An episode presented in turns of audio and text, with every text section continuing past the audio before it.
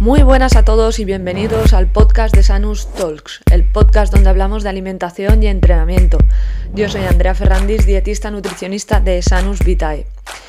Hoy he venido a hablar sobre el estancamiento. Es algo que muchas personas hablamos de ello y que vemos mucho en consulta o que nos enviáis eh, dudas en redes sociales en cómo evitar este, este estancamiento.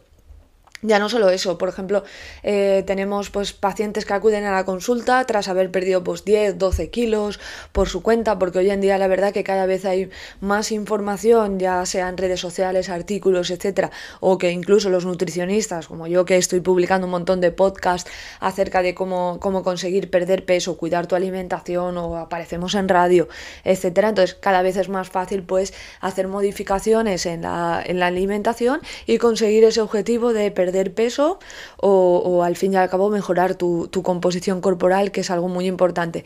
Pero llega un punto que, hay un estancamiento, que queremos perder 5 kilos más o que queremos perder 3 o 4 más y, como que no lo conseguimos y seguimos haciendo lo mismo y pensamos que, simplemente con estar comiendo bien y, entrenando eh, ya deberíamos de estar consiguiéndolo porque venimos de perder 10-12 kilos. Pero la verdad que esto es un error. Después hay otro perfil de paciente que yo siempre eh, suelo hablar de él, que son sobre todo personas mayores que, han llevado muchos tipos de dieta eh, durante muchos, muchos años, han probado todo tipo de estrategias, estrategias no tan saludables o estrategias, bueno, eh, que antes se, realizaban y que hoy por hoy cada vez, por suerte, se realizan menos, tema de batidos, etcétera. Entonces estas personas tienen su metabolismo muy afectado y están consumiendo una, cantidad de calorías muy, muy, muy baja desde hace muchísimos años y no consiguen perder peso. Y acuden a la consulta pues diciendo, es que yo como muy poco, es que yo antes comía esto y perdía 12, 12 kilos y ahora es que no consigo bajar ni un kilo. Estas personas tienen el metabolismo pues afectado y, hay que producir una serie de cambios y aquí hay un estancamiento y es un estancamiento real, ¿vale? ¿Qué debemos hacer para evitar este, este estancamiento? Pues bueno, como yo digo, es la, pregunta del millón y no tiene una respuesta única. Habrá que hacer los abordajes de manera muy, muy individualizada porque depende de aspectos como el que acabo de comentar. Habrá que abordar a una persona eh, que ha realizado millones de dietas y que lleva produciendo un déficit calórico muchísimos años. Habrá que abordarla de una manera que a una persona que viene de perder 10-12 kilos porque ha hecho unos cambios en su alimentación y en su entrenamiento, ahora se ha producido un estancamiento, ¿vale?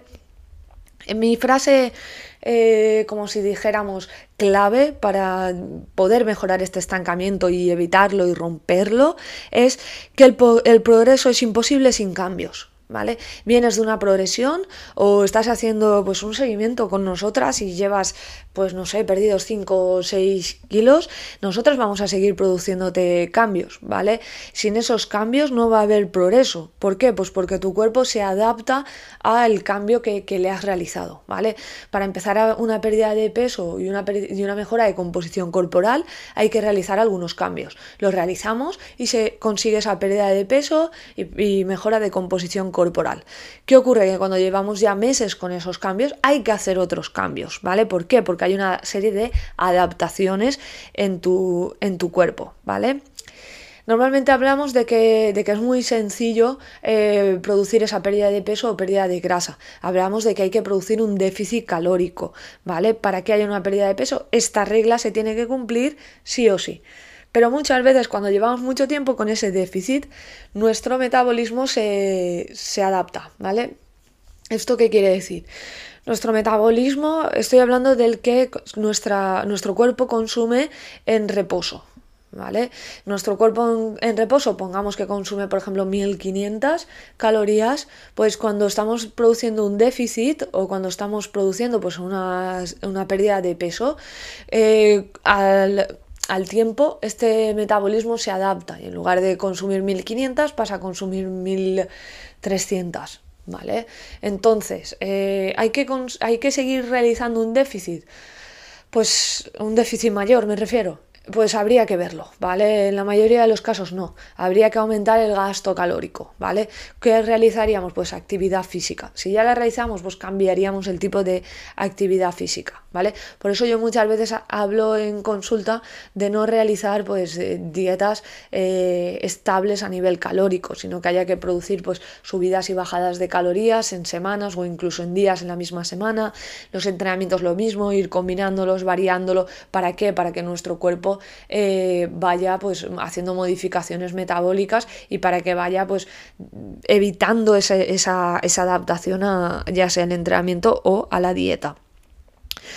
Importante, ahora que estoy hablando de la, de la, adaptación metabólica, os quiero hacer una pequeña, una pequeña explicación, ¿vale? Nuestro cerebro lucha, pero lucha contra la pérdida de peso.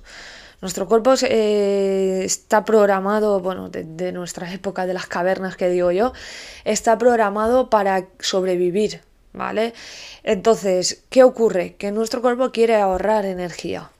Entonces, eh, por ejemplo, si tú sales todos los días a correr 6 kilómetros durante meses, ¿vale? Pues al principio consumirás 500 calorías pero llega un momento que nuestro cuerpo se adapta y en lugar de consumir 500 en esa actividad consumirá 350, ¿vale? Aquí se está produciendo una adaptación.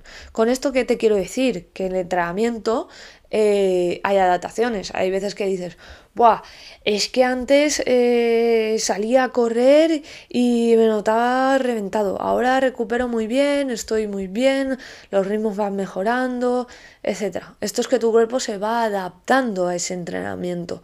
Entonces, si tu objetivo está relacionado con la pérdida de peso y evitar ese estancamiento, tendrás que hacer modificaciones en el entrenamiento. ¿Vale?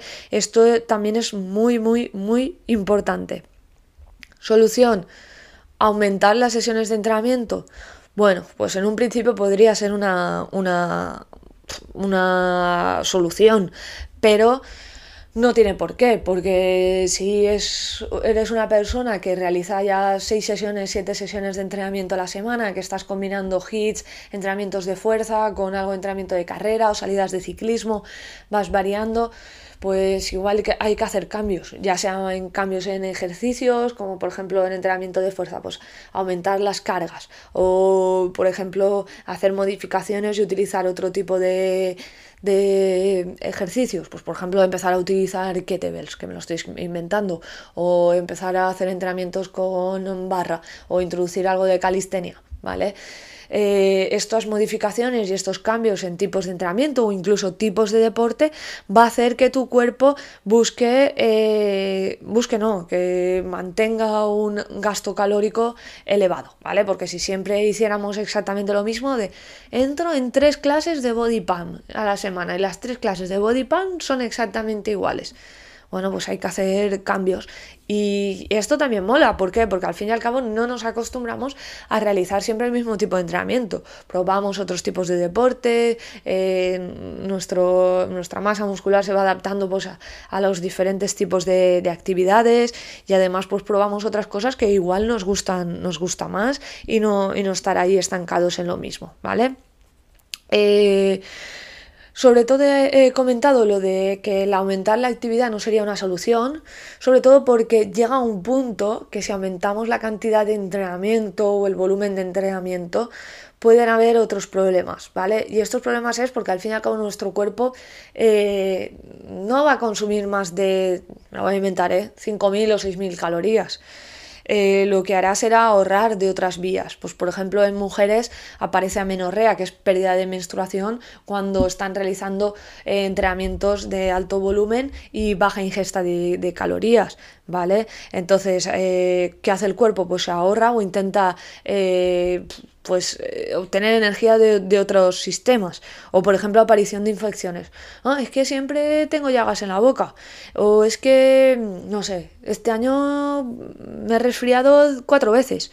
¿vale? Pues es que igual los volúmenes de entrenamiento que estás realizando son muy elevados y de manera prolongada con el objetivo simplemente de perder peso, de mejorar composición corporal, igual esta no es la solución, ¿vale? ¿Por qué? Porque al fin y al cabo, cuando aparecen pues problemas como es la menorrea o infecciones que acabo de comentar, esto es, un problema, ¿vale? Entonces, busquemos un poco de, de, equilibrio y veamos otras, otras opciones. Y sobre todo cuando hablo de entrenamiento, que te diviertas, que te motives, que tengas un objetivo, que esto es realmente lo que, lo que más mola y no pensar tanto en composición corporal o en peso, sino pensar más en, salud y, por lo tanto eh, lo demás, o sea, la pérdida de peso, será una consecuencia de estar pensando en tu salud y de, y de cuidarte. Bien, en tema alimentario, ¿qué podemos hacer para, evitar esta, este estancamiento? Pues el primer pensamiento será comer menos y producir ese déficit, pero muchas veces no es esta la solución. De hecho, eh, yo siempre digo lo mismo, ¿vale? Si quieres ver exactamente lo que estás consumiendo, realiza un registro de calorías, ¿vale? Y esto solamente en caso de que lleves tiempo, pues... Eh, que has perdido peso y que el, estancamiento es a largo plazo. ¿Por qué? Porque no soy partidaria de estar contando las calorías. En la mayoría de los casos, simplemente con hacer cambios en la alimentación y, hacer cambios en el entrenamiento, mejoramos, ¿vale? Eh, la mayoría de pacientes que vienen a la consulta con el objetivo de perder peso o que han empezado el programa de tu mejor versión que tenemos actualmente activo, eh, simplemente con, con modificar un poco el estilo de vida y hacer pequeños cambios, como he dicho al principio del podcast, los cambios es lo más importante eh, para conseguir el progreso ya se consigue y no haría falta pues hacer ese registro de calorías. Pero ya cuando llevamos una pérdida de peso eh, bastante elevada, es decir, 10, 12 kilos y el estancamiento se ha producido ya desde hace varios meses, es decir, 5 o 6 meses que estamos estancados y no conseguimos lo que queremos. Entonces una buena estrategia sería medir pues todas las calorías que consumes y medir pues todo lo que, lo que estás comiendo y también la actividad, ¿vale? Los entrenamientos, etcétera, para ver realmente si estás produciendo un déficit o no. Eh, si analizamos esto y vemos que no podemos eh, realizar un déficit mayor, ¿Qué es lo que, lo que haríamos en, segundo, en segundo lugar? Pues introducir recargas, ¿vale? Esto es una metodología de trabajo que, utilizamos en Sanus Vitae para planificar pues, al 90% de las personas que vienen a nuestra consulta. Es decir, no hay dos días iguales en nuestra planificación alimentaria. ¿Por qué? Porque es importante no llevar a largo plazo dietas de déficit calórico, es decir, dietas de 1600, 1600, 1600, 1600. Esto es un error muy grande, lo hemos visto con el tiempo y, por suerte pues los nutricionistas vamos avanzando mucho y se está avanzando mucho en, nutrición y por tanto se producen eh, recargas en nuestras planificaciones, es decir, días de 1600, días de 2200, eh, días de 3000, ¿vale? Lo importante es que si estamos en una etapa de pérdida de peso, que eh, a lo largo de la semana se produzca un déficit calórico, no diariamente, sino en una semana. Entonces esto será lo, más importante. ¿Y esto qué producirá? Pues que el proceso sea más tolerable, ¿vale? Que esto es muy importante. Y revertir esas adaptaciones que se han producido metabólicas. Entonces, a revertir esas adaptaciones metabólicas, conseguiremos que nuestro cuerpo continúe perdiendo peso y, y porcentaje de grasa, que es al fin y al cabo lo más importante. Eh, otra de las opciones, si no nos, no nos sirven estos refits o estos, um, estos, estas recargas, eh, descansar de la dieta. O sea, descansar al menos dos semanas de, la dieta tan estricta que estamos llevando con el objetivo psicológico sobre todo, ¿vale? Sobre todo si estamos llevando eh, una dieta muy estricta porque queremos hilar muy fino y eh, con el objetivo también de eh, recuperar ese, metabolismo, ¿vale? Ese metabolismo pues, de gasto energético eh, basal o gasto energético en reposo. ¿Lo conseguiremos? Pues seguramente sí, ¿vale? De todas maneras, todas estas estrategias se deben de tratar de manera individualizada. Como sabéis, en Sanus Vitae es uno de nuestros pilares la, individualización y en cualquiera de nuestros programas, ya sea el programa de tu mejor versión, el de ayuno intermitente o cualquiera de nuestras consultas, ya sea online o presencial, tratamos a cada persona como una persona diferente y analizamos cada caso y por lo tanto realizaremos una estrategia totalmente diferente. Eh, por tanto, es importante que si quieres romper con ese estancamiento, que analices realmente lo que está ocurriendo y, a partir de ahí, pues marcar qué, estrategia debes de seguir y, probar diferentes cosas, ¿vale? Incluso podríamos probar un ayuno intermitente si nunca lo has hecho, para pues hacer un cambio en tu metabolismo, hacer un cambio de, a nivel hormonal, etcétera, y, a largo plazo puede continuar eh, esa pérdida de peso y romper con ese, con ese estancamiento, ¿vale? Bueno, hasta aquí el episodio de hoy. Muchas gracias por, estar ahí y por, estar escuchando, que la verdad que, estoy muy contenta con los podcasts porque cada vez sois, más oyentes y estoy recibiendo bastante, bastante feedback. Eh, cualquier duda o cualquier cosa podéis escribirme en redes sociales a arroba Andrea Ferrandis. Un abrazo a todos y feliz semana.